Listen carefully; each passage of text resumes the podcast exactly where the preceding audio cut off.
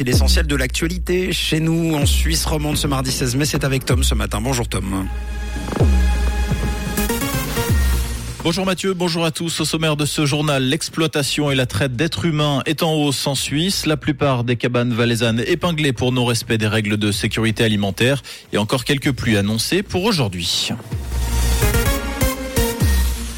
La traite d'êtres humains concerne de plus en plus de personnes en Suisse. L'an dernier, le service spécialisé dans la traite et l'émigration des femmes a pris en charge 822 personnes victimes de violences et d'exploitation. Ces dernières proviennent majoritairement d'Amérique latine, des Caraïbes et des pays de l'Union européenne. Près de 35% des femmes qui ont été conseillées par le service spécialisé dans la traite et la migration des femmes étaient travailleuses du sexe. 23% étaient victimes de violences et d'exploitation au sein du couple. Les cabanes valaisannes respectent peu les normes de sécurité alimentaire. On parle ici de mauvaise température de stockage, d'absence d'informations sur les aliments ou encore de défaillance dans le dispositif de lavage des mains. Sur les 27 inspections menées par le service de la consommation et des affaires vétérinaires, 21 cabanes ont dérogé aux règles de sécurité alimentaire, soit 78% d'entre elles. Des inspections additionnelles seront menées dans le courant de l'année. Le transfert de la commune de Moutier se précise. Les gouvernements bernois et jurassiens dévoilent cet après-midi les modalités du transfert de Moutier dans le canton du Jura. Ce document très attendu sera ensuite mis en consultation jusqu'à la mi-août avant d'être finalisé et adopté par les deux exécutifs. Si les délais sont respectés, Moutier sera jurassienne le 1er janvier 2026.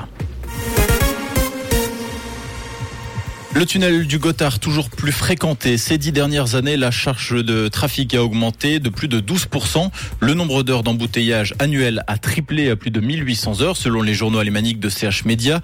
Entre janvier et avril, le nombre d'heures d'embouteillage a même été le plus élevé de ces cinq dernières années.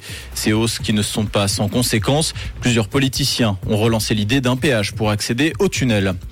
La capitale ukrainienne de nouveau, la cible d'une attaque de drones et de missiles selon les premières informations. La grande majorité des missiles ont été détectés et détruits par le système de défense antiaérien de Kiev. Trois personnes ont néanmoins été blessées dans le district de Solomiansky. Cette nouvelle attaque nocturne intervient au lendemain du retour annoncé à Kiev du président Volodymyr Zelensky après sa tournée européenne. Un mot de football pour euh, terminer et du mouvement sur le, sur le banc du FC Sion. David Bettoni n'a pas survécu à la claque reçue par ses joueurs euh, à Genève le week-end dernier, 5-0. Selon les informations du nouveliste Paolo Tramenzani, pourrait reprendre du service. Le tacticien euh, italien avait déjà officié au début de la saison dans le club sédunois. L'annonce n'a pas encore été officialisée.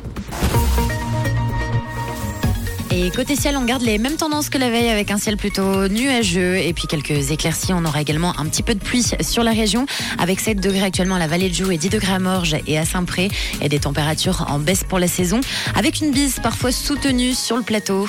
Un très bon début de semaine à l'écoute de Rouge. C'était la météo, c'est Rouge.